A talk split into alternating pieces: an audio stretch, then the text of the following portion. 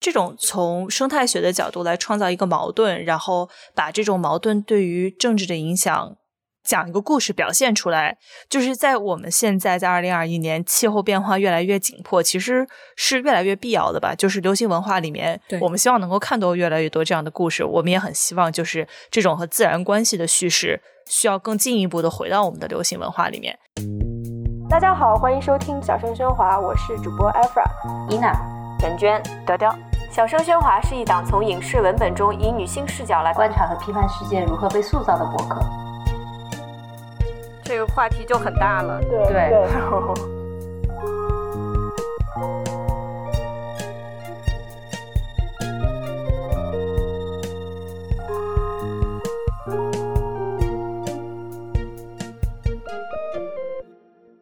Hello，大家好，欢迎收听本期的小盛喧哗，我是主播 Afra。呃，我们呢作为一个不是头部播客，而是胸部播客的播客，又接到了一个广告，耶！嗯，那这期小盛喧哗是由一个我们四个人都特别喜欢的、非常注重女性多元身材的生活方式品牌内外定制。嗯，在这期节目当中呢，我们会在节目的中段插播一段关于产品试用的一个呃广告词。如果呢你身在海外，可以使用 L M M 二十这个折扣码来购买内外的产品。同时呢，我们也会把这个短链还有 L M M 二十这个折扣码呢放进节目的文案当中，你可以使用。啊，今天呢我们要聊的主题是《沙丘》。呃，那《沙丘》这个电影，就是小声说话可能是在这个已知宇宙中，嗯，聊这个电影。最晚的一个播客了，所以呃，我们就是准备时间比较长，然后我们也在呃花了很长时间在找嘉宾等等。那么今天呢，除了我们四位主播都在场之外呢，还有两位嘉宾。第一位嘉宾是白威廉，请给大家打个招呼吧。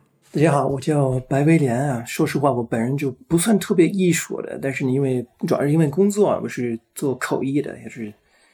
一般人可能会称之为同传啊，所以我跟电影人和其他什么一些比较艺术的人接触的比较多。然后我也是一九八四年大卫林奇版本的《沙丘》这部电影的一个粉丝。全宇宙我们找到的十个大卫林奇粉丝中的一个来录制我们的节目，真的是从去去 Arrakis 从沙子里面挖出来的一个，挖出来一个。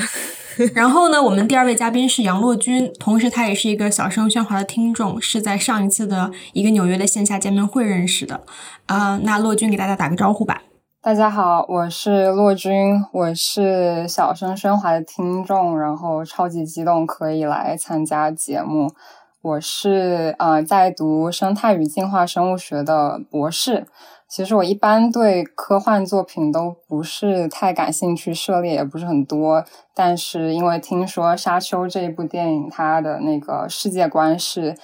有很多呃基于生态学的设定，就让我觉得还蛮有意思的。《沙丘》这部电影是法国导演丹尼斯·维勒努瓦执导，然后我们非常熟悉、非常喜爱的主演 Timothy Chalamet，然后赞达亚，呃，还有我们最近的应该是新的新的心头爱。呃，Oscar Isaac，Oscar Isaac，爸爸的名字都忘了，爸爸的名字都忘了。就如果你在听这部节目，你应该已经听说过了。就是它是改编自一个非常厉害的同名小说，然后它讲述了就是这个控制着非常珍贵资源的 Atreides 家族在遭遇呃反派 Harkonnen 家族的背叛之后，家族的继承人保罗决定就是接受命运的指引去。走进沙漠的这么一个故事。这个电影十月在北京上映，应该是十月十八日。然后我们就是 IE 一样的速度，在 十一月四十四号才开始。但是我们当时看的时候，其实是考可能还要早，应该是在当时纽约电影节的时候，我和伊娜当时都是看的首映。嗯，对。就是其实这个主角当然是当之无愧，绝对是这个 Timothy Chalamet 演的保罗。然后他这个人呢，其实就是他的设定，他就是一个又很聪明，然后又富有天赋，而且他很快就意识到自己其实肩负着超越他自己所理解的一个伟大的那种天命。他是一个被选中的人，然后他远至这个宇宙中最危险的一个地方，叫做 Arrakis 的这样一个，呃，基本上全是沙漠的一个星球，进行一些自我实践，进行一些自我实现，以及顺便拯救一下其他人。对，就是。对这样的一个故事，没错，嗯，这个电影经常会被人理解或者被说成是一个沙漠版、宇宙版的一个《王子复仇记》，或者是阿拉伯的劳伦斯。对，我们先来聊一聊大家每个人看完这个电影以后的第一个感受，特别是为什么你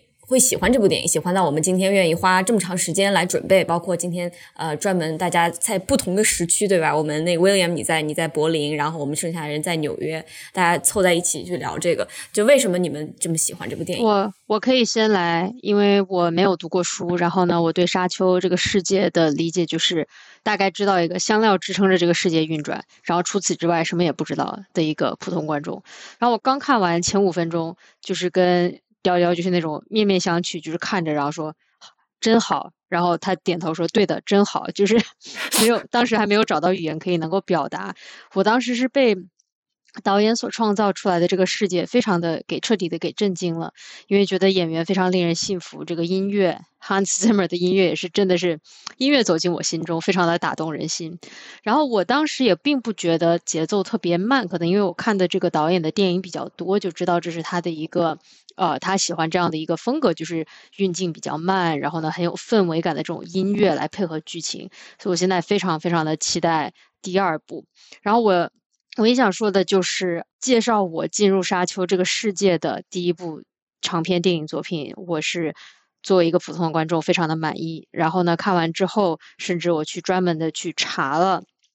各种各样的就是剧情发展呐，更多的去了解这个作者呀。以及沙丘这个系列的整个背后的历史啊、故事啊等等，所以就是成功成功被安利入坑，可以说。我这边就不一样，我是先看的旧版本，就是大卫林奇版本，它是两个小时稍微多一点，而且我是在我爸家里边偶然捡到的，然后带回柏林的。呃，有空的时候，我是上午看了，我是。分两个上午看的，然后就觉得特别棒，而且跟刚才伊娜讲的一样，就是看完了以后，我就特别好奇，我就就去查了整个，就不是那种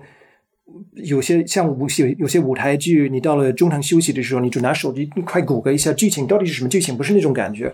而是它的信息密度当然很大，但是同时也让你感到特别好奇，有很多东西就是让你想要去查了。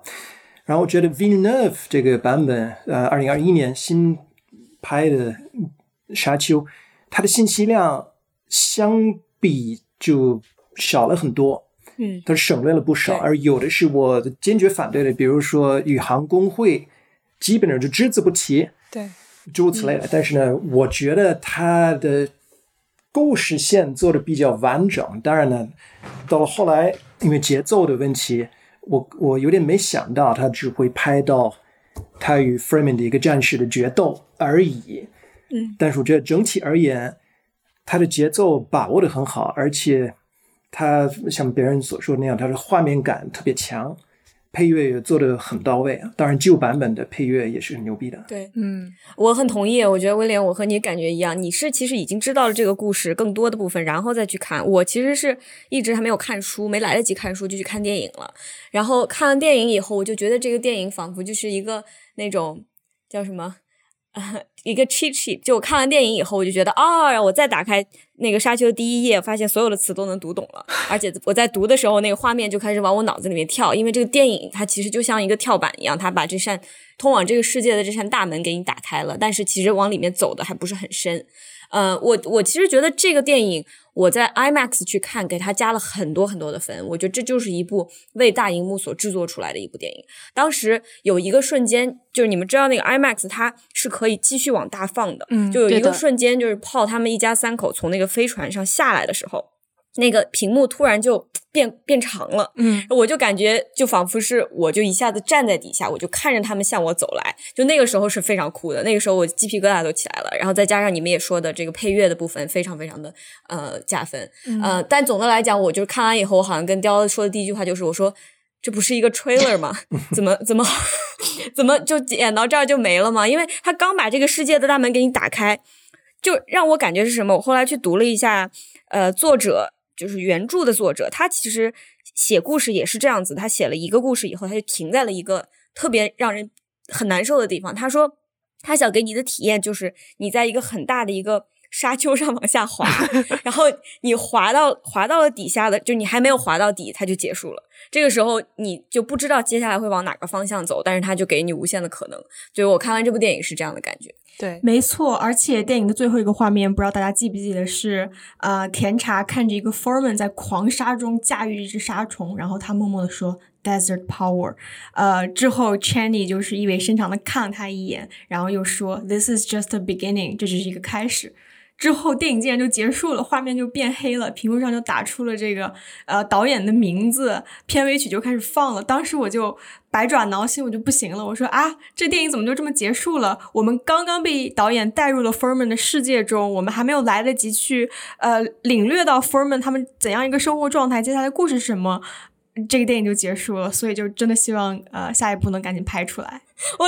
我感觉接下来字幕就应该是 Next Christmas，你知道吗？对，就是 Coming soon。对，就是那种太好了，这部拍的不错，明天能看到下一部吗？就因为我要知道这个电影要上映，我就随便就在书店就把这本书抓来看，然后可能第一章读了两周吧，然后然后在五个小时之内读了三百页。就是我属于我可能就是大家跟我关系近的人已经觉得，就是如果我再看下去《沙丘》的话，我大家就要失去我了。就是我已经 就活在这个世界里了，已经半截人已经在沙子里面了。然后我也看了大卫林奇的版本，再看林奇的版本，就会发现 l l n 的版本很多的东西，很多细节的处理就要成熟很多。比如说，就是最开头那一幕，就是 Gom Jabbar 呃。测试钢击钢击钢击测试钢击测试，呃，这个钢针就是 Paul 去跟这个 Reverend Mother 来进行他是不是一个人还是一个动物这样的一个测试的时候，怎么去表现 The Voice，就是这种能够让别人服从的声音。林奇的视角是说，他说 Come Neil，林奇的版本里面的 Paul 就像机像机器人一样，Paul 先说。Oh no, she's using the voice。然后，然后一步一步，然后小嘴紧闭。然后 river Mother 更大声说：“Come, Neil。”他又像僵尸一样，咯噔咯噔咯噔咯噔，啪嗒跪在他面前。新版本的视角是我们先听到的就是非常经过处理的这种声音，就很低沉的一个 “Come, Neil” 这个声音。但这个声音和大卫林奇的版本本身是一样的，可能 IMAX 的版本给了一些加成。但是炮的视角是炮现出现在镜头的中间，画面的中间，一个猛的拉远，然后这个画面就失焦了。所以等到下一个镜头切换，炮已经是扑通一下子就跪在了 Reverend Mother 面前。一开始是个第三人称的视角嘛，就你看到他咯噔咯噔咯噔咯噔过去，但是在 v a n n e v 的版本里面完全是炮的视角，就是说我自己在受到这个 voice 的时候，我先一下子就不知道我自己人在哪里。对，失去意识。等我反应过来的时候，我已经做了他要我做的这个事情了。就我觉得这个是让我觉得很棒，然后也让我觉得很成熟的，也确实是就非常的。你为了努爸爸，还是你为了努爸爸的这种感觉？这个科幻呃的世界虽然是设定在很久很久的未来，但是它其实里面有很多非常古典的东西，包括我们大家非常熟悉的这一套呃政治体系，它是一个 feudalism，对吧？它是又又回到了国王，然后贵族，呃，然后每一个人生下来都有他的这个呃对封地，然后生下你你生在这个社会里面，你就是这个社会的，就是你的这个地位卡得很死。这其实和我们。呃，心目中的那种所谓的科幻其实不太一样。就我们想到的科幻，经常就是啊，这个 AI，然后火箭，然后特别牛逼的电脑，然后呃，就是一些感觉很很很未来、很很很硬的一些东西。但是实际上，《沙丘》里面有一些非常人文主义、非常人本位的东西。我觉得我们可以来谈一谈这个。就是对于对于沙丘的评论里面包含了很多，就是说为什么他们没有智能手机，然后 就是为什么人类就是，但是更多就是为什么人类发展到有了大飞船，你还要拿着刀对砍，就是这样的这种评论。就是我对于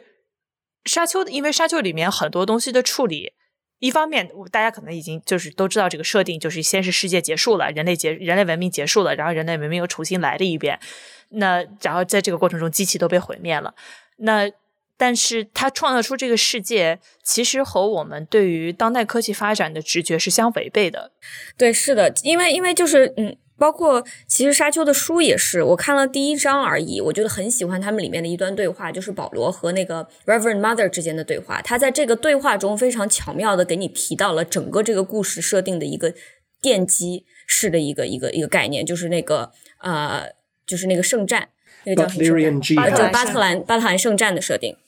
对他的这个设定，我觉得非常非常有意思，因为它是一个很巧妙的，能够解释为什么他你我们能看到他们就是拿个这个冷兵器互来互相戳来戳去，包括呃电脑是不存在的，我反而以此为替代的是一种叫做 Manta 的一种特殊训练的人，就是因为这一个圣战发生了，然后呢，所有所有的一切都要回归到人类本身。我们不能够再去相信任何的机器，甚至我们也不能完全相信人性。就是他这个里面 b a n n e r j e s s e r y 他里面说的一句话，他说：“你见过用筛子去筛筛沙子吗？我们就是在人里面筛出来真正的人类。”就他们认为动物性的这些人是很容易被 enslaved，enslaved by machine 或者什么，所以他们这些人要摒弃不要，然后也不能够让任何的机器去代替人类的思考。反正他他因为这样的一个设定，我觉得跟当时那个年代的科学界和流行文化对于致幻剂啊、对于心理学，还有对人类的意识革命这一系系列的探索都非常有关系。嗯，而且我觉得就是说硬科幻和软科幻并不是一个嗯绝对的一个概念。就沙丘它其实就是一个很好的桥梁，它就是把那个所谓的就是非常先进的科技和和军事力量啊、武器啊这方面和人本身的力量结合在一起。它是改变了一个基础设定之后，在这个基础上发展出来一套全新的秩序，然后这个全新的秩序就是一个专注于人类思想、人类身体的发展，而不是技术发展这样的一个很有趣又很可信的一个宇宙。其实，这种软和硬的这两个术语，不仅是体现在对科幻小说类型就文本的批评和评价里面，它其实也在现实世界的科学界产生一些分歧。就总体来言，比如说像物理学这样领域所谓的。硬纯知识往往具有更多的威望和特权，而那些被认为比较软一些的社会科学，就是在这个鄙视链上更关注人类社会文化的这些科学，反而是在这个鄙视链更低的地方。我觉得好像大家在聊到科幻的时候，总是联想到的是这个科技技术的发展可以让人类去突破呃什么样的一些生存限制，但很少联系到科学对这个。世界宇宙的运作规律的这个产生的这个新的认识，可以有一些什么样的影响？这里面就包括这部电影里对这个沙丘的这个生态系统的认识，其实就对整个宇宙的这个香料它的经济的一个这个整个宇宙的经济上的竞争、权力之间的关系是产生一个很大的影响。我就觉得科幻能不能不需要有这个任何的自然科学？的一个推演，如果只是基于社会科学，比如说我们能不能就想象出一些现在完全不存在的一些新的社会结构、社会关系，有没有可能反而会反过来帮助人类克服一些技术局限解决不了的问题？然后，其实我就想到这个维伦纽瓦他的电影《降临》，我觉得这个《降临》这个电影它的核心是对语言学、语义学上的这个破译和理解。但是它又是在这么一个呃外星人和地球人产生冲突的这么一个背景下，但如果抛开刨去外星人的这个元素，如果这个故事里没有外星人，那我们还会认为它是科幻吗？对，我们聊聊 counterculture movement 吧。就是我一直在想怎么去介绍 counterculture movement，因为我觉得如果熟悉，如果就是对美国历史只有模糊的了解的话，大概是。呃，会知道，就是六十年代、七十年代的时候，美国突然有一群嬉皮士，然后他每天不洗澡，然后抽一大堆大麻，然后一群人神神叨叨的，然后大概就，然后大概就是这样了。呃，可能更多的，如果再了解更多一点，知道可能乔布斯很很喜欢这一套，然后我们现在喜欢练瑜伽呀，或者什么的，都是跟他们有一点、有点呃喜欢练瑜伽、冥想啊，都是跟这些人有一些说不清道不明的关系。呃，但是 Frank Kerber 写这本书的时候，其实是在 counterculture movement 就这种反文化运动，呃，算是如日中天的时期。然后他当时在 Oregon，然后也是一个反文化的，不能说文化中心吧，但是也是受到有非常多影响的这么一个地方。所以你会看到很多的，就是这种通过摄入物质来进一步开发人大脑的。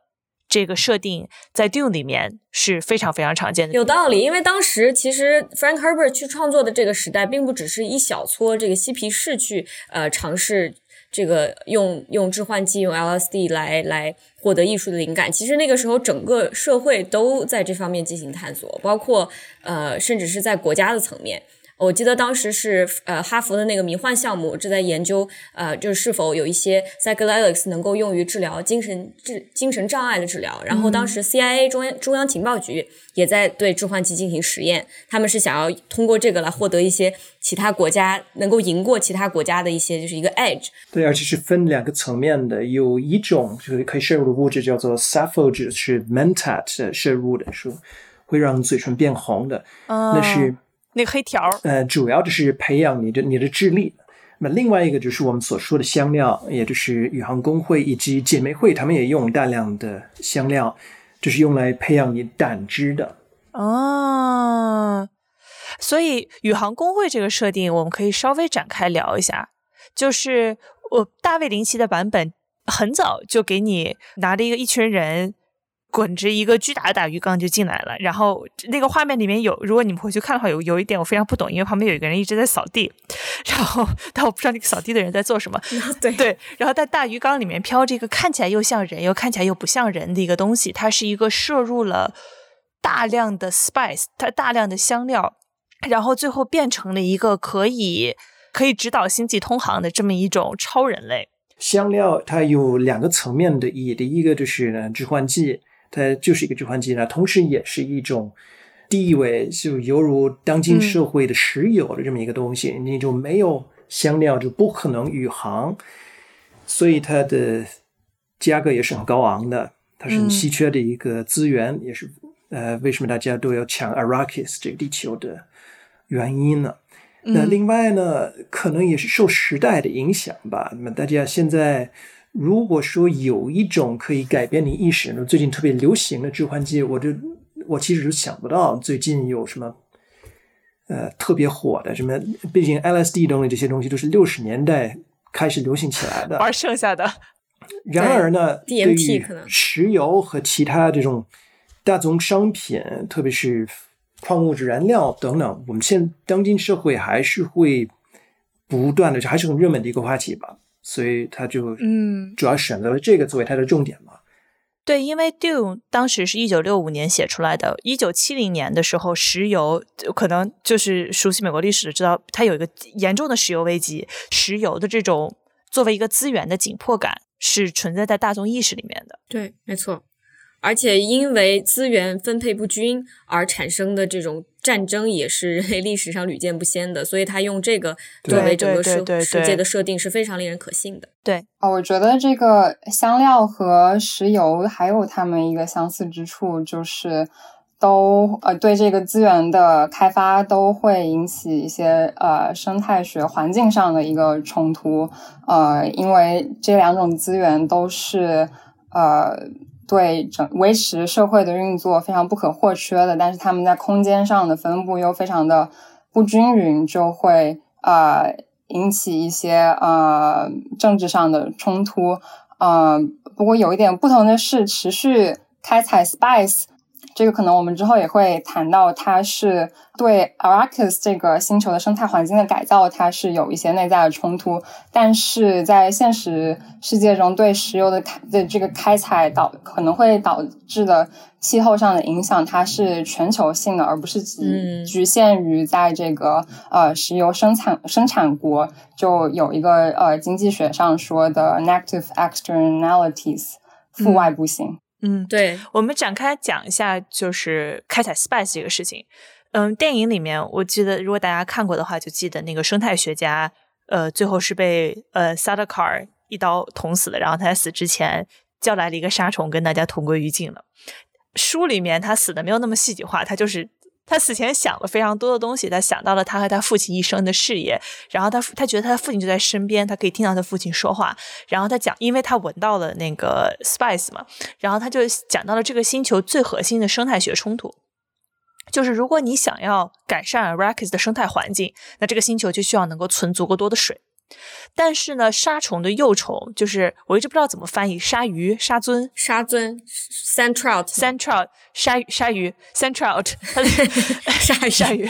呃，沙虫的幼虫在腹水环境里面是没有办法演化成沙虫的，所以它就会吸大量的水来给 sandworm 的生存创造条件。然后它这个地方足够干了的话，这个这个鱼就会变成 sandworm，因为 sandworm 本身就像水里面的鲸鱼一样，它是一个巨极其庞大的的这么一个存在。但这个星际帝国里面最具有战略意义的资源是 spice，spice 就是沙虫产生的。所以你作为 Arrakis 的领导者，你不会想要放弃这个战略资源来给当地人更好的生活。对对对，这种从生态学的角度来创造一个矛盾，然后把这种矛盾对于政治的影响。讲一个故事表现出来，就是在我们现在在二零二一年，气候变化越来越紧迫，其实是越来越必要的吧。就是流行文化里面，我们希望能够看到越来越多这样的故事。我们也很希望，就是这种和自然关系的叙事，需要更进一步的回到我们的流行文化里面。我们过去的几百年里面，通过城市化或者通过一系列基础设施的发展，技术其实让人类和自然和现实生活的距离已经越来越远了。就是大自然可以成为的一个你可以微量摄入，然后你走进去去拍拍照，去采集一些这种虚拟世界的图像素材，你创造一些内容，就可以立刻逃出去的地方。对，因为它这个主题，尤其是在今天显得特别紧迫，因为我们不仅正在经历地球层面的生态破坏以及它所带来的后果，而且这种破坏影响的正是我们现在熟悉的这些，比如说移民模式以及社会动荡，它就是一个我们需要去现在就要开始考虑的问题。在整个地球上，我们现在已经有超过百分之四十的面积是旱地了，然后百分之三十五的人世界人口居住在这些地区，而且在这二十亿里面，百分之九十。的这些人都生活在发展中国家，就是缺水，然后卫生设施不足，然后小孩子，尤其是女人和小孩，要花大量的时间在收集水这样一个非常低技能的这样的一个事情上面。在摩洛哥的某一个地区，女孩子每天要收集大概一百升的水，就是大家算一下，就是一百公斤的水，它要来回往返，每天要花在这个上上面的时间，他就不能去呃接受其他的教育，然后去呃进行其他的一些技能上面的训练。嗯，其实不只是这个干旱，这个 dry land 扩张影响的主要是发展中国家的人，其他的一些极端天气，比如说洪水、海平面上升，还有包括气候变化导致一些主要是从事农业经济的这些地区，它可能就呃不再适宜呃继续原来的这个农业的模式。所有的这些问题造成很多呃，因为气候变化呃。带来的一些移民问题，这些移民往往都是在啊中低收入的国家，呃，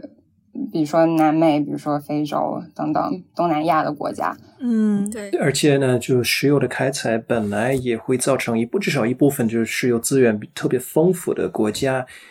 就相对比较独裁，因为根本就不需要靠本地老百姓的什么劳动成果来来开发，就是。不需要太多的劳动力，你就可以当老大了。对 h a r c o n e s 肯定不是一个民主社会。包括社会学里面也经常研究这样的一个问题，就是 the curse of resources，你一个呃资源的诅咒。为什么自然资源丰富的，无论是国家还是地区，往往普通人都过得非常穷？嗯，Frank Herbert 对于生态学的思考，就是放在二零二一年，其实是我觉得是相当的。值得被提起来的，但是如果你去深挖的话，会发现他的很多观点其实有一些相对而言比较落后的地方。就是说，他心中 Paul 对于生态对于 Arakis 生态学的改变是希望把 Arrakis 变成千亩良田，因为 Caladan 是一个就是以农业以渔业为主，然后农业为主的这样的一个呃一一个一个星球。然后他就说，我想把我想把这个 Arrakis 变成 Caladan，我想用通过生态学来。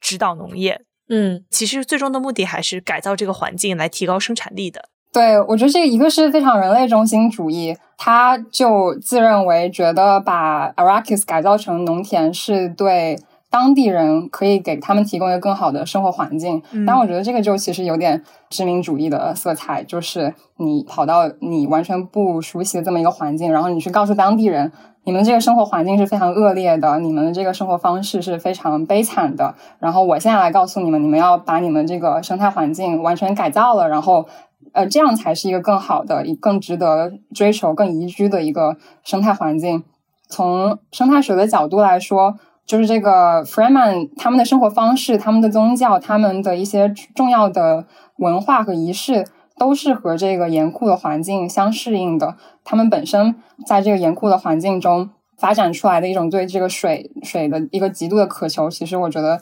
嗯，是一个有一点预示一个悲剧的结局吧。因为改造 Arakis 获得水的这么一个过程，其实相当于是在摧毁、塑造了他们的环境。我觉得，就是对每个物种或者对一个族群来说，对他们最好、最适宜生存的环境，不一定是说有一个普世的标准，说一定是这样的环境对所有的物种都是更好的。比如说，植物它在水分比较充足、土壤营养丰富。这样的一个环境里，比如说亚马逊雨林，那这在这种环境里，植物竞争的一个主要的限制性的呃资源就是光照，所以所有的植物它们的策略就是疯狂的长高，他们把他们的所有的资源都投资在呃去长得越高越好，越快越好，然后就可以超过周围其他的树，就可以获得更多的阳光。但是也有很多植物在沙地这样呃水分流失很快，然后营养也流失很快这样的环境中，它们也适应的很好，也生活的很好。那他们的策略就完全不一样，他们主要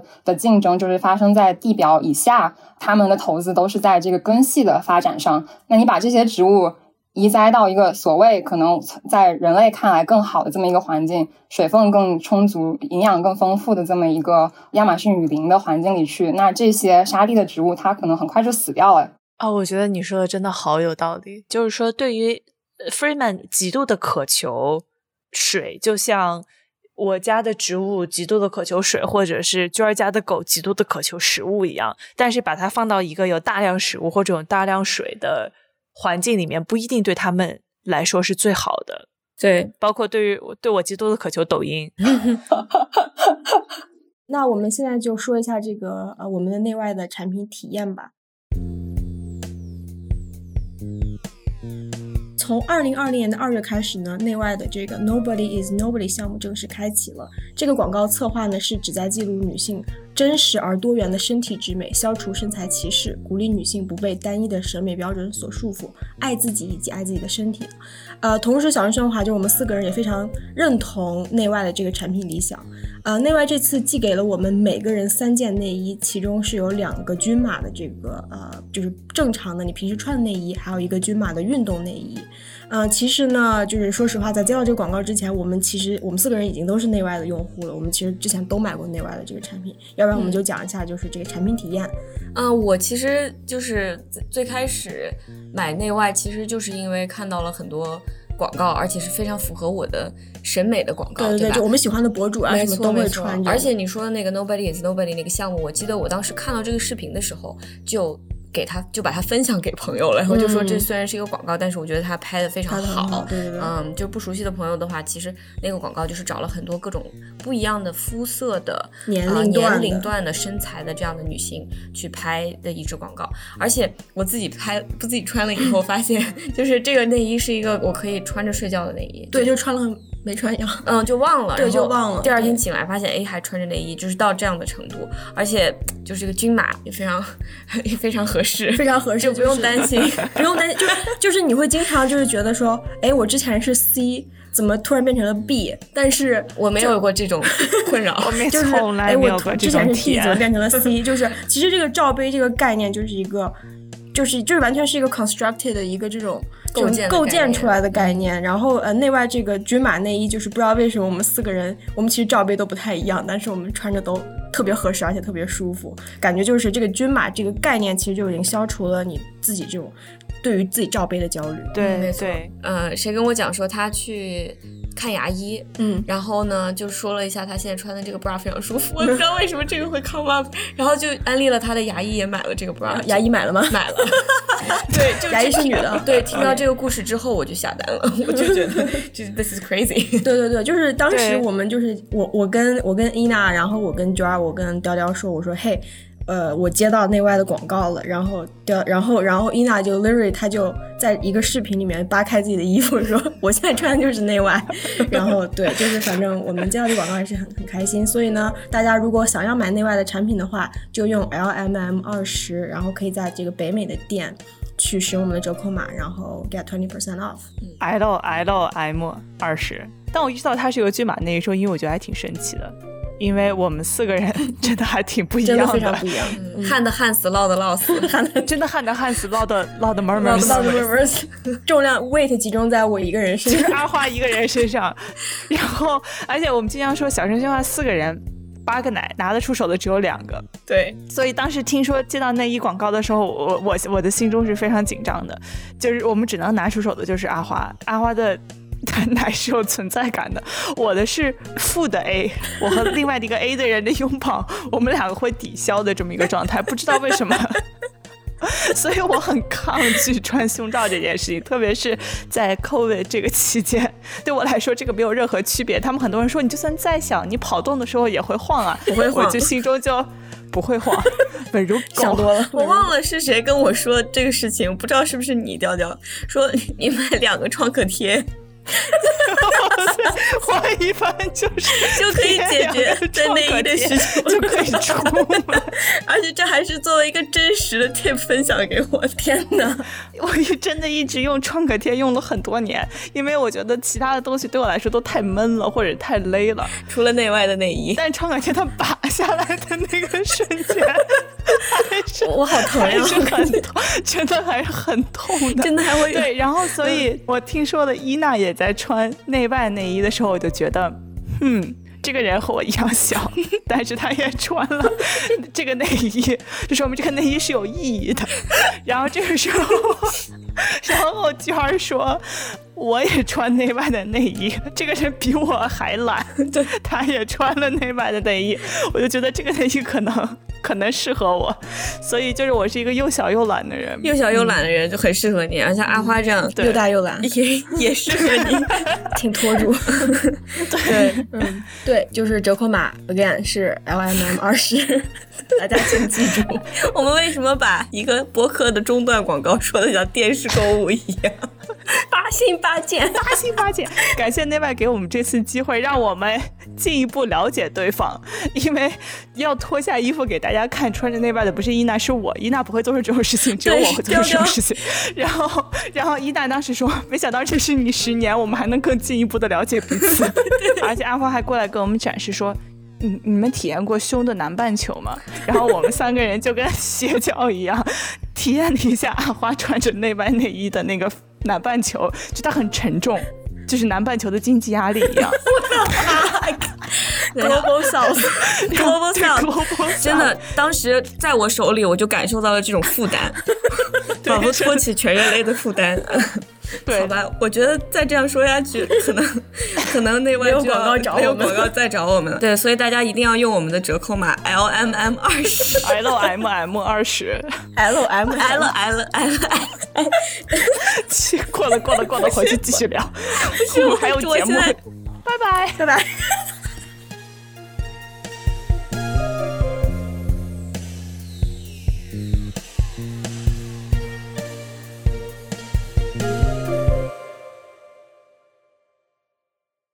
我想，我们就直接进入下一部分吧。因为刚才那个洛娟，其实你提到他们想要改造 Rackets 成为万亩良田这个事情，非常的有殖民主义的视角。其实这个电影出来以后，也有很多人，呃，可能只看这部电影的人，特别是会很想要从这个白人救世主叙事啊，这个呃 colonialism 这个角度去批评这个这这个呃作品。嗯，这个电影放在早十年，如果还是伊拉克战争的时候，这个电影会被骂死。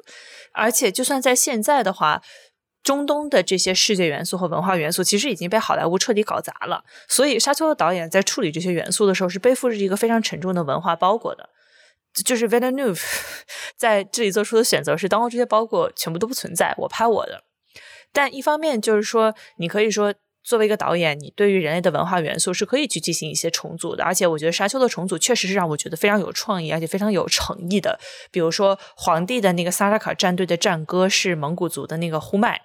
然后包括 Caladan 有一些这种模糊的这种东方元素的内饰和服装，因为它本身就是一个江南鱼米之乡这种感觉的一个地方。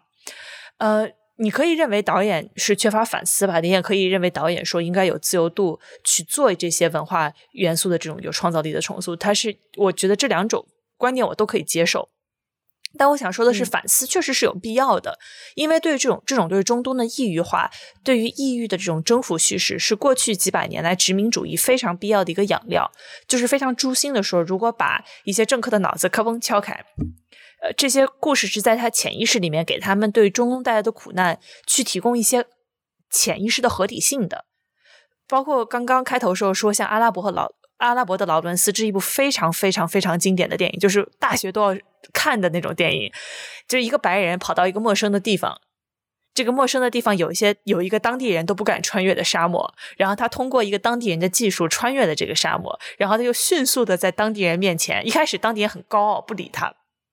但是他做了一件非常牛逼的事情，当地人说你牛逼，然后就这样被接纳了。然后不知道为什么，他就突然成为了骁勇善战的当地人的领导。不知道为什么，这些非常智慧的、非常骁勇的当地人就成为他自我实现的踏脚石。就是这个故事讲完，你都不知道是在聊沙丘，还是在在聊阿拉伯的劳伦斯。就这种对边境、对远方征服的小说，本身是有殖民主义的内核的，把有一个有自己制度的文明和。的国家当做一个自我实现的游戏地图去讲述，是好莱坞的一个非常巨大的一个包袱，也是我们作为一个人类文明、人类历史非常大的包袱。对，确实就是啊，沙丘的导演在选角的过程中，后来也是有一些啊被批评，就是他虽然有电影中有非裔或者美国非裔演员，其实并没有信仰伊斯兰教的演员，或者是中东裔或专门是北非的演员，所以当时是啊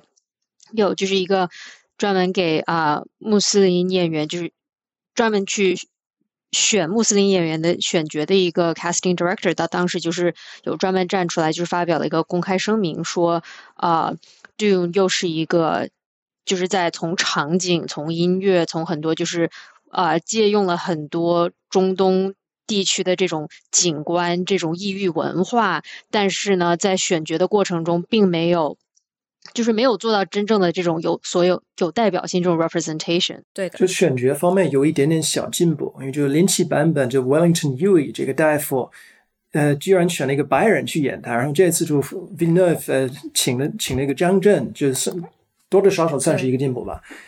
那其他方面，他确实是用了很多阿拉伯世界的因素，而且是有意去用了这些，比如说 Arakin，就是 Arrakis 呃这个地球的首都。呃，就可以看到一些建筑，就特别像什么金字形神塔，就阿拉伯语叫 ziggurat，这是伊拉克地带一种历史遗产，一种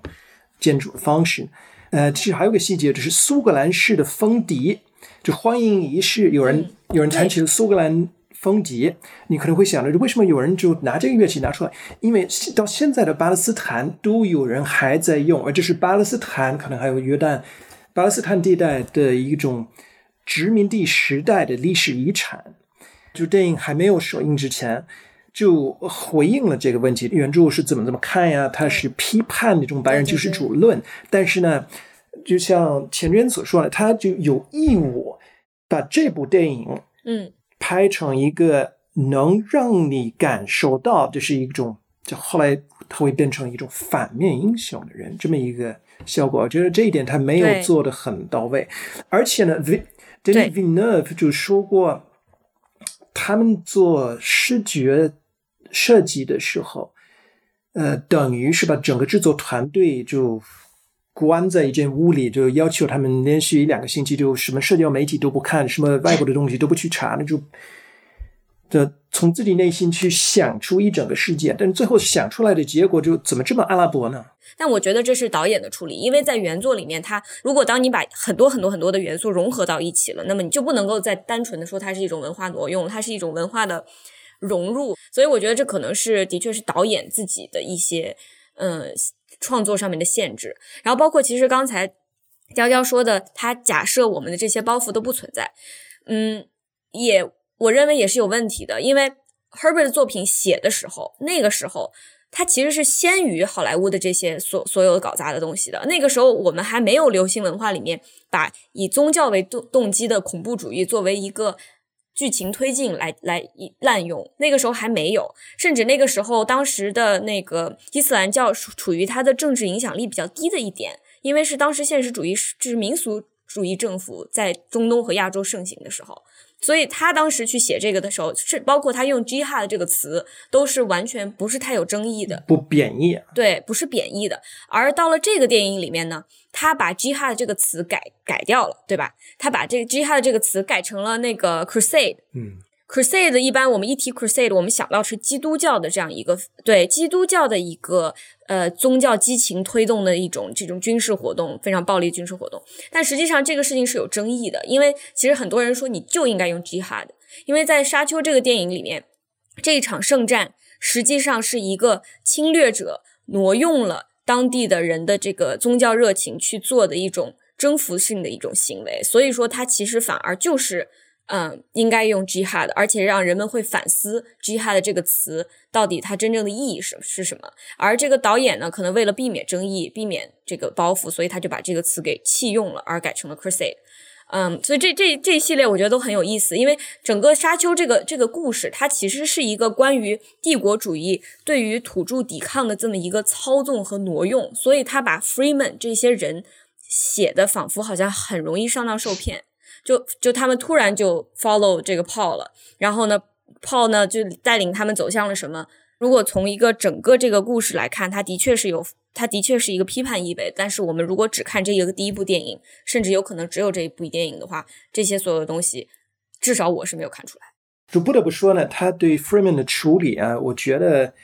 这方面就处理的总算比阿拉伯的劳伦斯要好。因为阿拉伯的劳伦斯的一九六二年。就简直把阿拉伯人就拍成一盆散沙呀！这种就各种窝里斗，互相互相斗殴什么的，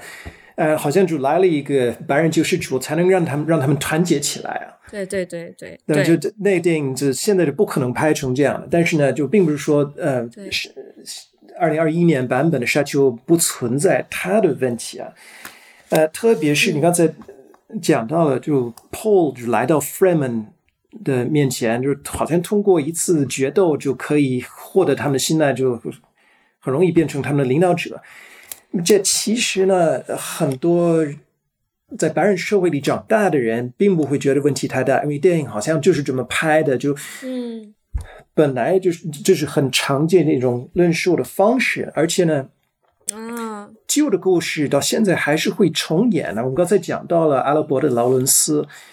嗯，有一个英国的政客呀，叫 Rory Stewart。嗯，他呢是在高中的时候就自己在舞台剧当中就演过阿拉伯的劳伦斯这个角色。后来就毕业以后，他做了几年的外交官，然后就外交官这个工作辞了，决定徒步旅行到阿富汗，然后就写成畅销书了，就 就手里这本。天呐！看看他为什么能够把这种东这种事情看写成一个畅销书，看看书评就知道，都写的这个人有多么多么的牛逼啊！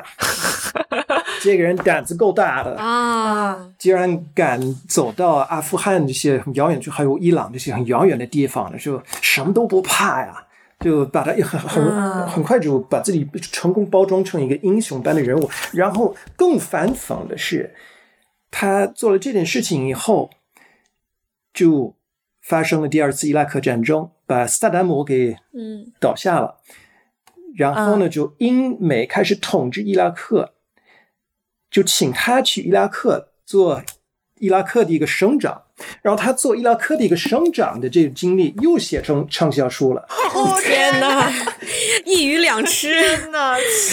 啊，好生非气啊！常符合很多人就之所以能够就先后出两个畅销书，就就因为它很有市场，就非常符合很多白人社会里呃各种人的心理，觉得就应该是这样，就应该啊可以成为这种英雄啊。啊，所以在沙丘当中的 Paul，我自己觉得他没有做过多少的铺垫，就一下子就可以把 Freeman 最强的战士打败。那很多人，特别是白人社会里长大的人，就会觉得是理所应当的。嗯，主角就应该是这样这样做的。嗯，其实我觉得，我想问一下 William，你在这样子的流行文化的浸淫下长大，你觉得对你来说是有什么样个人的影响？包括比如说你自己个人生活经历上面的影响？嗯，我只能说，在北京、上海接触的人，就不不会跟他们谈的特别细，但他们都是都是有，特别是刚刚来了没多久的人，他们有一个改变这个地方的梦想。但是呢，这种思维啊，就不仅仅是在亚洲，而且不仅仅是那些出国到异域去自我实现的人会这么想的，呃，也会觉得别人就有就一种使命吧。我们就呃，沙丘里边反复提到使命嘛，阿拉伯的劳伦斯其实也提到使命感，有个台词就是在圣经里是这么写的，然后最后劳伦斯本人就开始相信这一点了。我们必胜是因为啊，在什么什么圣经里面是这么写的，这就是我的命运了。我作为你们的领导者，这就是我的命运。然后他就靠这一句话来说服周周围的阿拉伯人。哦天哪！啊，再比如说，有一个呃作家叫 Alexander Fisker Harrison，呃属于贵族吧，然后他就到西班牙乡下的一个地方，就学了两年斗牛，就把自己写自己自己包装成一个斗牛士，然后又把这个写成畅销书了。你说呢？就学斗学斗牛，就学的不怎么样，但是呢，就能够为白人社会扮演这个角色，就一种猎奇者的角色，然后自然而然就两年内就可以成为一个大师，然后他现在都是很受欢迎的一个人物了，他到处都有各种机构啊、学校都希望他过来讲讲这斗牛到底是怎么样的，好像就其他没有人能够说话，斗牛者本身是没有发言权。嗯，对对对，嗯而且呢，这这与沙丘有一点点关系，因为就 Villeneuve 版本里边就反复给我们看到，不知道是 Paul 的什么前辈，他爷爷。斗牛的一个，他爷爷他爷爷斗牛的一个小雕塑，就自然把他的结尾就画成一个斗牛般的决斗，就等于是把 Freeman 的战士给异化了。对，非人类化 Freeman 的。战士也就也他出了各种啊咆哮啊吼声，也就接近被快被刺杀了的一种牛一样，一野兽。就是把他画成一个野兽般的人。对对对，保罗作为一个白人救世主，他不是一个给以下有剧透哈，就他不是一个给世界带来扶持的角色，他给他自己带来了无限的痛苦，也给这个星际帝国带来大量的屠杀。就是在书里面，到后来保罗是把自己跟希特勒对，就是这样的这种屠杀者来相互对比的。但就算如此，就这种批判也是有一定时代局限性的。就是 Herbert 虽然批判了白人救世主叙事，但他其实也创造了一个非常强有力的白人救世主形象。对对，而且包括我觉得 Herbert 对于很多很多东西的塑造都是这样，它里面对于女性角色的塑造也是，他创造了一系列非常强有力的女性形象，但是他的这些，他把这些女性形象又放在了一个非常桎梏住他们的这样的这种很封建的环境里面。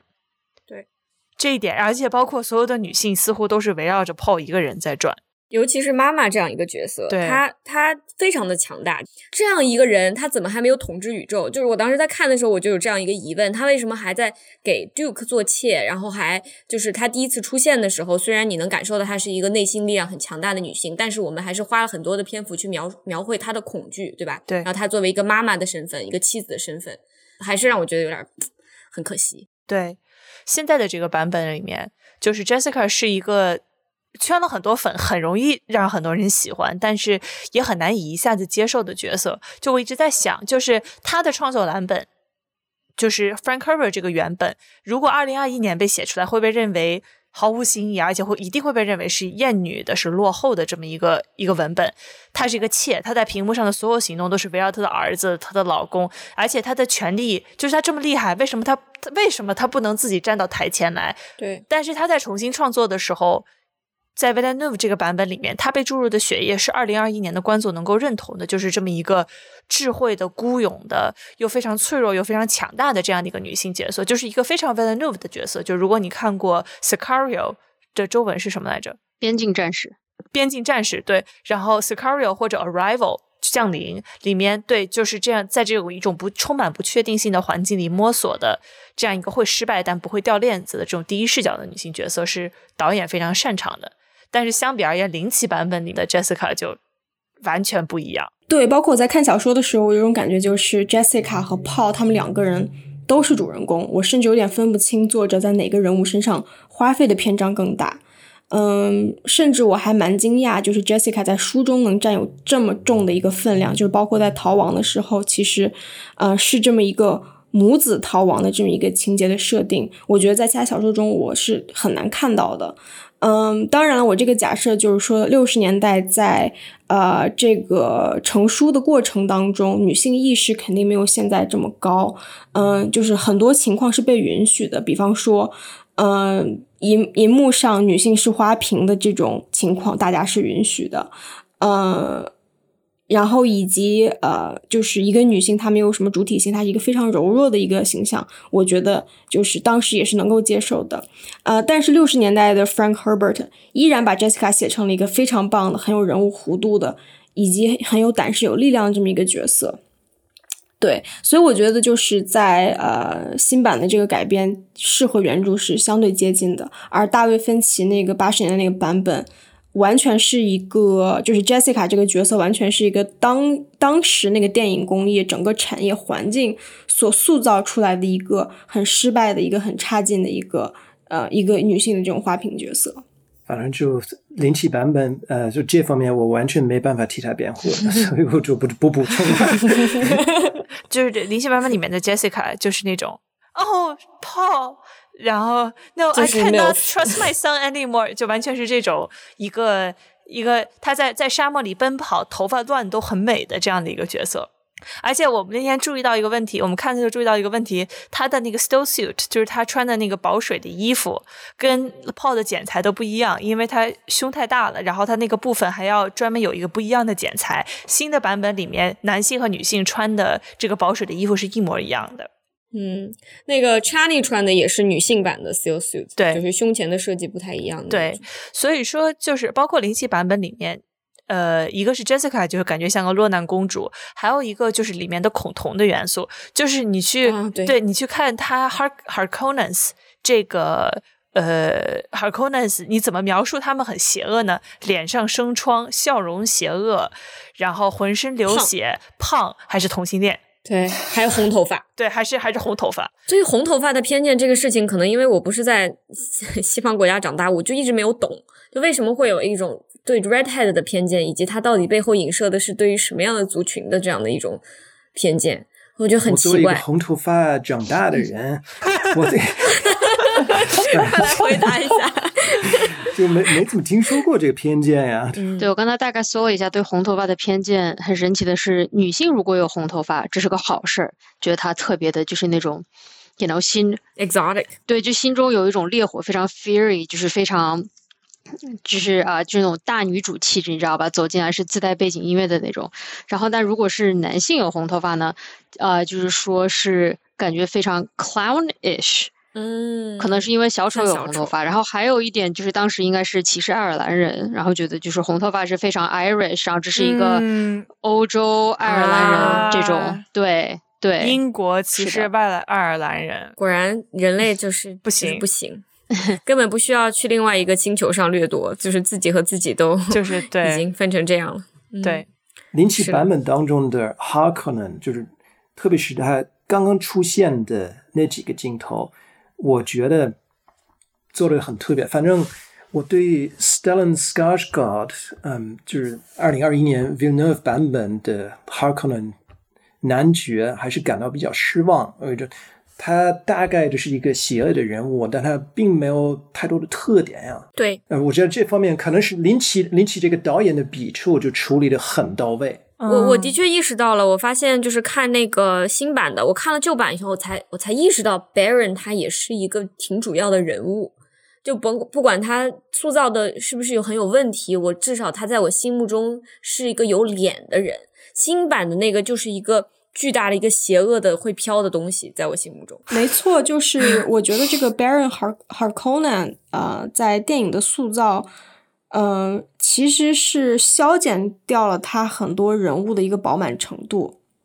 就是从他的这个庞大的黑色的这种身躯的塑造，然后再到他就是从阴影中缓缓出现、缓缓的飘出来，然后再到他这种非常让人感觉到害怕的这种声音和这种形象，其实，嗯。都让人感觉到他并不是一个有血有肉的、想要有欲望去真正参与政治斗争的这么一个政客。就是在书里面，Baron 他整个这个人的算盘打得特别的精细，嗯，然后他也就是对这个君主，然后以及对 Atreides 家族，嗯，都怀有一些戒备，嗯，但是我觉得就是，呃，在这个电影里面，我就觉得。嗯，他的这个性格就被削减掉了很多很多。对对，嗯，那我们要聊聊 Chani 吧。就 Chani 这个角色真的是照片，就叫什么？就是 我在看 trailer 的时候非常期待，我想对的啊，大女赞达呀，在沙漠里，然后一个长袍大女主，没想到然后就他在电影里的戏份和预告片里的戏份一样多，which is 一样一样少。是一模一样多的，是的，全剪进来了。全剪进来了。然后他的目标就是为了说一句。这才是一切的开始，然后就没了。对的，就感觉他这个角色设定的非常的，至少在这部电影中设定的非常的花瓶，就是一个沙漠里的异域公主，天天出现在 Paul 的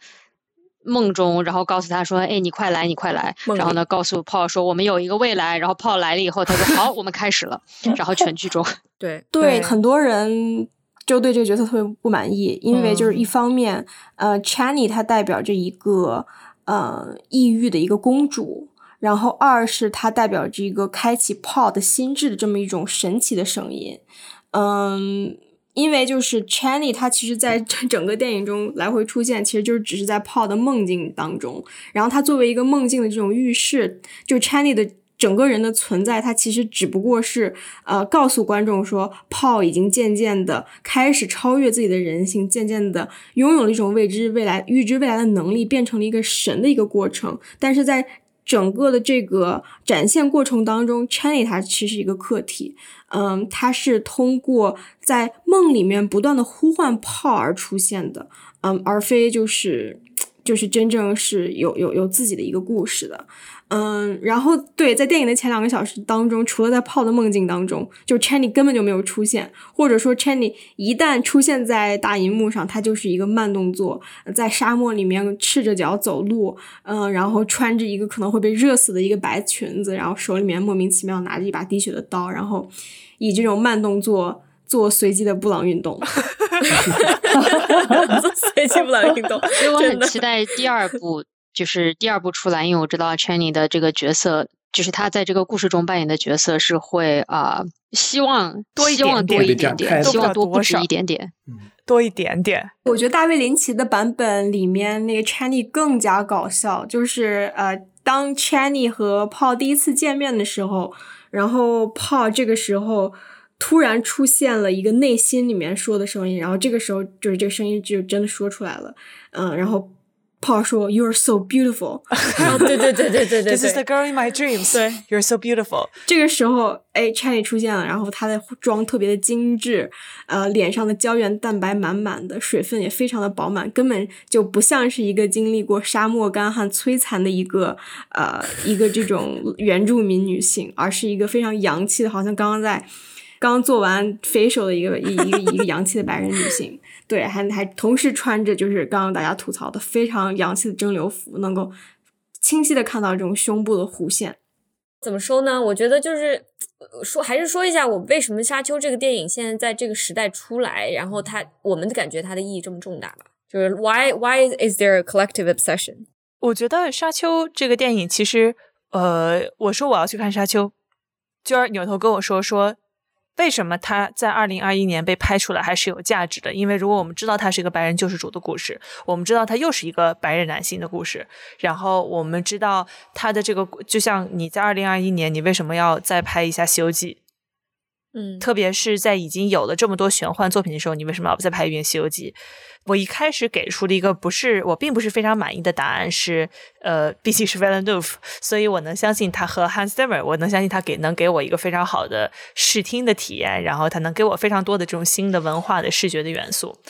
嗯，但是我觉得我们越来越多的在这个世界里面加引号的生活，像哈利波特一样，我们就进入的这个像哈利波特、像漫威一样，我们跟着这些角色成长，然后我们跟着这个社会演变的话，那我希望。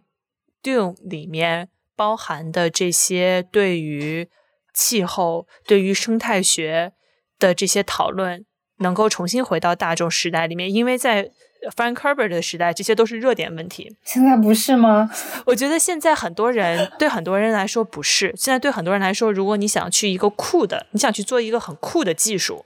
它一定是什么 AI 的技术，或者是一个很酷的，就是它是很紧迫的，但它不酷，就会让人想要逃走。嗯，所以我觉得在流行文化在这个里面是有价值的。就就是让它它让重新考虑生态学这件事情能够变得越来越酷。我觉得是会会是一件很有价值的事情。我觉得不只是酷的问题，其实人类就是非常不擅长自省，不擅长往内看，总喜欢往外看。嗯，觉得就是哎，人类发展了，那我们去外太空，我们去海底，对吧？我们去看除了自己之外的外面这个世界，然后总是想着说啊，科技发达了，我们要去哪儿去哪儿，但是呢，并没有花时，并不愿意花这个时间去。从内反省，比如说现在这个社会的各种各样的设定，它是有没有什么可以进步的地方，对吧？对，我觉得就是扩张不能解决一切问题，飞船不能解决一切问题。对应就告诉你的这一点，你要去往里看，你要看人类本身还能做些什么，提升自己的东西。然后，对对，那我们今天就聊到这里吧。非常非常感谢两位嘉宾的参与啊，然后我觉得。我觉得我至少现在还会更想去继续把书看了，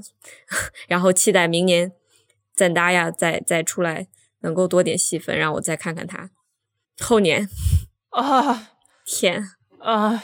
好吧，不活了，怎么会？对我好希望 Oscar Isaac 到时候 age 的更加好看一点，然后更加性感。但但不会有 Oscar Isaac 了。哦哦，已经没有 Oscar Isaac，但说不定拍一个 flashback，有没有他的闪回？可以闪回吗？你们都可以冷静一下好吗？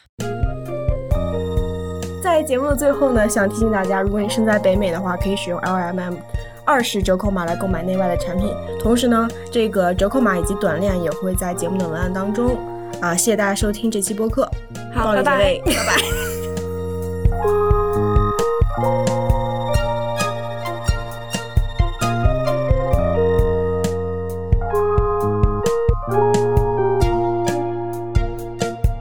力结尾。